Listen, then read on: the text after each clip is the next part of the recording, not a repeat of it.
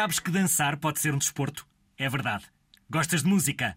Tens muito ritmo. Tens pouco ou não tens nenhum? Também não é importante, porque o que é importante é que te divirtas. E podes divertir-te com um estilo de dança como o tango, que é argentino. Parece fácil, mas cansa muito porque tens de mexer-te muito e tem de ser com um par. Mas podes aprender umas danças tradicionais, como as sevilhanas, em grupo. Ou podes ter umas belas de umas aulas de coreografia, com todos os estilos de música de que gostes, como rap, hip hop, techno, eu sei lá. Bom, o que é importante é que procures umas aulas. Olha, e vestes uns calções ou um fato de treino ou o que te apeteça, e lá vais tu ter com o teu professor e com outros zigue cheios de vontade de abanar o capacete. Olha, nós já encontramos uma dançarina. É a Lara, pratica dança e adora.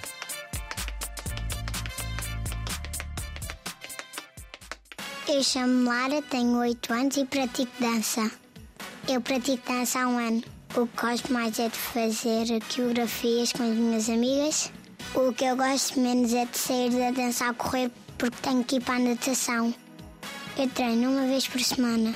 Quiserem praticar dança, peçam aos vossos pais, vistam um fato de treino, entrem no ritmo e vão dançar.